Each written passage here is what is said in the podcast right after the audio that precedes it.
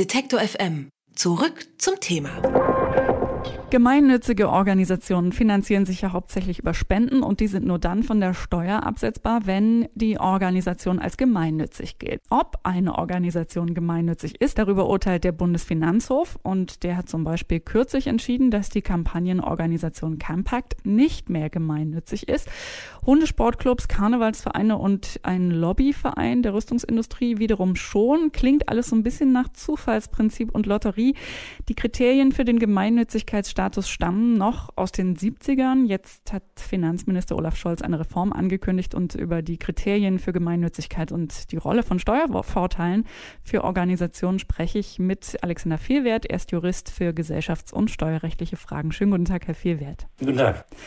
Welche Kriterien muss eine Organisation denn aktuell erfüllen, um als gemeinnützig zu gelten?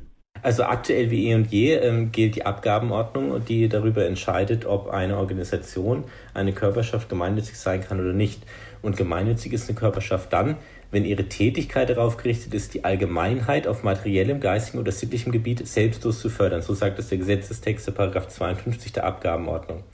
Das heißt, wir haben hier verschiedene Kriterien. Es muss ähm, eine selbstlose Förderung erfolgen. Das heißt, ähm, mit der Tätigkeit dürfen keine wirtschaftlichen Vorteile der Mitglieder oder der Gesellschaft selbst verfolgt werden.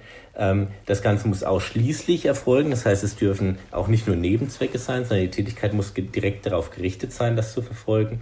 Und das Allerwichtigste ist, dass eben die Allgemeinheit auf diesem materiellen, geistigen oder sittlichen Gebiet gefährdet werden soll. Und was darunter zu verstehen ist, dafür gibt es eben diesen ellenlangen Katalog in der Abgabenordnung, worunter sich dann auch, wie Sie in der Anmoderation gesagt haben, etwa der Hundezuchtverein befindet oder auch Schach als Sport ähm, und andere Dinge vielleicht nicht, die vermisst werden, worüber öfter diskutiert wird, dass diese Sachen noch in den Katalog reinkommen.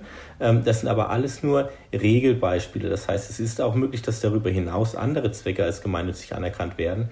Das erfolgt in der Praxis aber nur sehr restriktiv, nur sehr zurückhaltend. Da gibt es viel ähm, Argumentationsaufwand gegen den Finanzamt, dass sowas mal durchgehen kann. Wenn wir jetzt äh, tatsächlich mal weggehen vom, vom Hundezuchtverein, ähm, interessant wird's ja dann, wenn man auf politisch aktive Organisationen schaut, wo es dann äh, in Richtung geht, ähm, dass diese Parteien ähm, möglichst nicht das Parteifinanzierungsgesetz unterwandern ähm, durch solche steuerlichen Vorteile.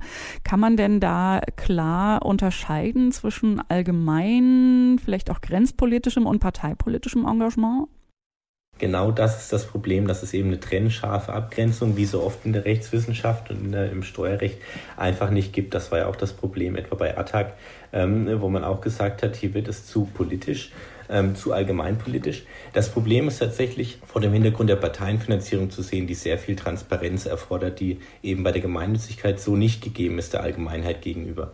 Ähm, es kommt deshalb darauf an, dass man eben Parteien weder direkt noch indirekt durch die ähm, steuerlichen Vorteile der Gemeinnützigkeit noch weitere Vorteile ähm, zur bloßen Parteienfinanzierung noch hinzugeben möchte.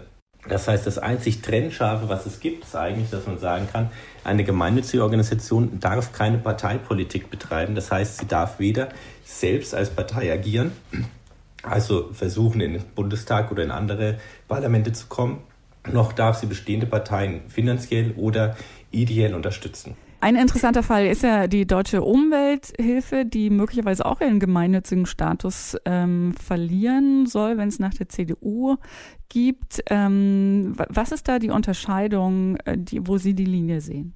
Also ich sehe die Linie viel mehr bei den Hintergründen dieser ganzen Diskussion. Bei der deutschen Umwelthilfe ist tatsächlich viel Politik drin, aber nicht auf Seiten der Organisation selbst, dass diese Politik betreiben würde, sondern vielmehr, auf der Seite der Gegner der deutschen Umwelthilfe, die hier quasi aus politischen Motivationen heraus gerne die Gemeinnützigkeit aberkannt sehen, ähm, um der deutschen Umwelthilfe so ein bisschen den, den Wind aus den Segeln zu nehmen bei den Aktivitäten, die sie betreiben und bei den Zielen, die sie verfolgen. Ähm, ich selbst, ohne jetzt vertieft den Fall zu kennen, sondern nur aus der Tagespresse verfolgt zu haben, sehe hier eigentlich wenig politische Betätigung, die die deutsche Umwelthilfe selbst betreibt. Ähm, wobei sie natürlich auch politische Forderungen stellt was aber andere gemeinnützige Organisationen auch machen. Und das ist der Kernpunkt oder das Kernproblem eigentlich bei Organisationen auch wie ATTAC oder Campact, dass diese eben zu allgemeinen Themen wie Umweltschutz etc. politische Stellung beziehen.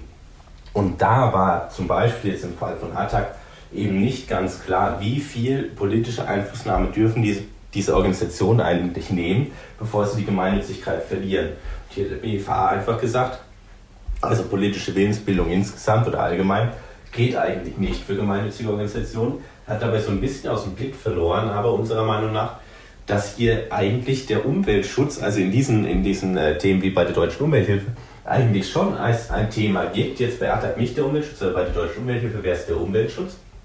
Und man dazu natürlich eine Meinung sich gebildet hat und diese versucht auch auf politischer Ebene umgesetzt zu sehen. Anders macht es ja gar keinen Sinn, sich eine Meinung zu bilden, ähm, wenn man diese nicht an die Öffentlichkeit tragen darf und auch nicht versuchen kann, im Wege des, ich sage jetzt mal, gemeinnützigen Lobbyings, diese auch an die Entscheidungsträger in der Politik äh, heranzubringen. Olaf Scholz will ja nun einen Gesetzesentwurf vorlegen in ein paar Wochen. Äh, aus Ihrer Sicht, welche konkreten Reformen sind denn da jetzt vorstellbar oder realistisch? Also es ist nicht äh, zu erwarten, dass hier jetzt die politische Betätigung von gemeinnützigen Organisationen äh, ein für alle Mal geklärt wird. Es wird bei diesem Gesetzesentwurf vielmehr darum gehen, in den Gesetzeskatalog, in den Katalog der gemeinnützigen Zwecke Sachen aufzunehmen, wie etwa Freifunk, das heißt die kostenlose Bereitstellung von öffentlichen WLAN-Netzen und solche Sachen. Ähm, es wird nicht äh, oder es ist nicht zu erwarten, dass hier auf, ähm, auf allgemeiner Ebene äh, solche Fragen beantwortet werden, wie in welchem Umfang ist denn politische Betätigung zulässig, wie weit darf man versuchen, die Politik oder die Öffentlichkeit zu beeinflussen. Ähm, im Zusammenhang mit gemeinnützigen Zwecken. Das wird einfach nicht der Fall sein, das ist nicht zu erwarten. Über die geplante Gemeinnützigkeitsreform habe ich gesprochen mit Alexander Vielwert. Er ist Jurist für gesellschafts- und steuerrechtliche Fragen. Und ich sage vielen herzlichen Dank für Ihre Zeit und das Gespräch. Vielen Dank Ihnen. Alle Beiträge, Reportagen und Interviews können Sie jederzeit nachhören im Netz auf detektor.fm.